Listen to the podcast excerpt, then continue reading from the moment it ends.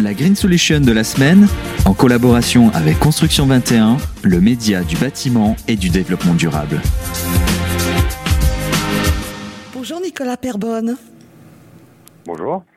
Vous êtes architecte chez Architect Co sur l'île de la Réunion et aujourd'hui on aimerait avoir un peu quelques explications sur l'EMAO qui est un au départ euh, euh, un projet magnifique et qui a reçu le prix énergie et climat chaud pour les Green Solution Awards.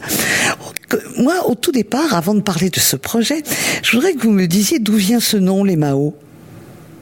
Alors les Mao au départ c'est une fleur. On a cherché un, un, un mhm. nom de, de, fleur endémique de cette région de, de la Réunion. Ce sont des petits arbustes avec des jolies fleurs. Hein Exactement. Mhm. Alors les Mao se situent où Dans quelle partie de l'île de la Réunion? Je parle de la, cette fois-ci du projet. Hein oui, les Mao se situent euh, sur la partie ouest, euh, sur la commune du port, c'est-à-dire sur une partie mhm. euh, très sèche, euh, où il y a euh, une saison, euh, très chaude et assez peu pluvieuse. On va y revenir hein, sur le climat, mais au départ, pour lancer ce projet, quelles ont été les différentes et les plus grandes difficultés pour vous? Alors, la plus grande difficulté a été urbaine. Euh, on s'est calé mhm. sur un projet de ZAC. On a donc réfléchi euh, s'il fallait qu'on fasse comme l'urbaniste nous le disait, et puis on a tout changé. Et pour revenir finalement en se disant que le projet urbain était intéressant et qu'il fallait euh, qu'il fallait s'y plier et même euh, lui donner sa chance. On arrivait à une incompatibilité en fait avec le, les conditions optimales climatiques. Et donc ça, ça nous a posé un problème au départ, mais finalement, euh, on a été obligé d'arbitrer entre les euh, entre les questions urbaines et générales, et puis euh, notre bâtiment qui ne se retrouvait pas dans les conditions optimales, mais avec lequel on allait pouvoir faire avec. Mhm. Alors sur cette belle île de la Réunion, il y a un facteur qu'il faut prendre en compte, c'est la chaleur. Euh, il n'y a pas de clim dans ce dans, dans ce complexe que vous avez euh, élaboré? Non, non, euh, aucune climatisation. Euh, donc on travaille sur les, trois facteurs en fait qui, euh, mhm. permettent de, de d'optimiser la sensation de, de, confort thermique sur la température, l'humidité et la ventilation. Donc c'est un projet entièrement passif. Ouais, mais ça c'est formidable. Mais comment vous faites alors que on avoisine toujours 25 à 40 degrés, euh, généralement selon les saisons? Comment vous faites pour que ce soit suffisamment performant C'est ça tout l'enjeu, euh, et qu'on puisse être rafraîchi pendant les, les, les grandes saisons de chaleur? Alors la première chose est de vraiment réaliser des protections solaires optimales. C'est-à-dire mhm. qu'il faut qu'il n'y ait jamais d'ensoleillement direct à l'intérieur même des, euh, des logements. Ce qui n'était pas le cas, hein, vu l'orientation. Alors c'était une difficulté, c'était une difficulté parce mhm. que justement on se retrouvait avec des façades est-ouest, euh, ce qui est le plus défavorable parce qu'on se, on se, on capte les soleils bas, les plus difficiles à protéger. Un soleil haut est facile à protéger avec une, un débord de, de, toiture. En revanche, un soleil bas est très difficile. Donc là, on a dû user un peu de, de différents stratagèmes euh, en déjà en mettant une façade en bois, en façade légère bois, pour avoir une façade avec très peu d'inertie, évidemment euh, extrêmement isolée, en ayant un système de persiennes, de volets persiennés qui permettent de filtrer euh, le soleil tout en laissant passer l'air, et en mettant en place les grandes coursives en bois qui euh, qui sont un deuxième filtre solaire sont des coursives en bois qui, euh, qui déportent un petit peu la, des protections solaires et sur lesquelles va pousser des treilles végétales euh, mhm. qui apporteront un surplus d'isolation euh, solaire. Alors on va revenir sur ce bois parce qu'effectivement quand on voit les photos, euh, il y a beaucoup de bois. Quel bois vous utilisez pour qu'il ait autant de, de bonnes propriétés? Vous nous l'avez dit, c'est quand même dans un quartier, enfin dans une région un peu sèche, mais on sait que l'humidité est quand même présente. Quel bois vous utilisez? Parce qu'il est, il est présent partout. Hein il est présent partout, mais il faut qu'il soit mis en œuvre avec beaucoup de précautions. Euh, le bois qu'on utilise, c'est malheureusement un bois de métropole. Euh, on est obligé ah. d'utiliser mhm. des, des, bois qui ne sont pas locaux, car il n'y a pas de filière bois à la Réunion. Donc, ce sont peut-être les limites justement de, de, la de la construction bois ici à la Réunion. Mais bon, ceci dit, malheureusement, l'ensemble des matériaux sont, sont importés. Donc, finalement, on se retrouve dans, un petit peu dans la politique du moins pire. Euh, donc, pour avoir des bois certifiés, on est obligé de les, de les faire venir euh, des, euh, des filières PEFC, euh, par exemple, mhm. qui sont issus de, de labels européens parce que malheureusement, les bois africains, euh, ici les filières qui sont présentes, nous garantissent évidemment la certification sur le papier, mais dans la réalité, on ne peut pas dire forcément qu'ils viennent de, de, de forêts durablement gérées. Mhm. J'ai vu aussi en, regardant attentivement euh, cette réalisation, il y a cette couleur verte qui est dominante. Pourquoi ce vert? Oh, ça c'est un choix, c'est un choix aussi sur mhm. euh, sur une architecture extrêmement colorée. C'est culturellement à la Réunion, euh, les maisons sont sont colorées de, de couleurs assez vives. Euh, qui rappellent justement euh, un petit peu les, les contrastes euh, qu'on retrouve dans le paysage réunionnais, le vert, le bleu, parfois même le noir de la lave. Et ces contrastes se retrouvent également dans la culture et dans l'architecture de la Réunion. Voilà. Alors on précise pour nos auditeurs que c'est pas un verre anglais. Hein. C'est un verre. Euh, comment on pourrait le définir ce verre Il est un peu pâle. Il est pas agressif.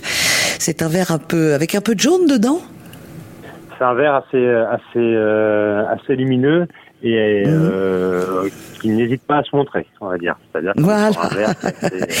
il n'hésite pas à se montrer comme le soleil chez vous. Alors encore un petit mot sur le système. Vous avez créé des systèmes de murs pour cette résidence anti-bruit.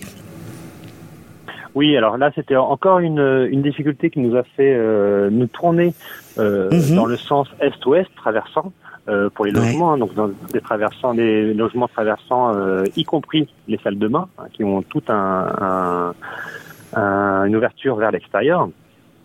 c'était une incompatibilité aussi qu'on a gérée. on avait une, une voie nationale, une voie non, qui n'est pas nationale, mais une voie très passante qui était euh, une grosse source de bruit. Donc il a fallu se mettre perpendiculaire à cette voie et malgré tout faire la ventilation naturelle. Donc on s'est mis perpendiculaire et demain en quinconce, en fait, on a fait un système anti-bruit qui permet en fait de, de réduire les nuisances acoustiques. Euh, Il faut mhm. savoir que c'est un des grands défis ici, c'est d'arriver à résoudre l'acoustique avec la ventilation naturelle. Absolument.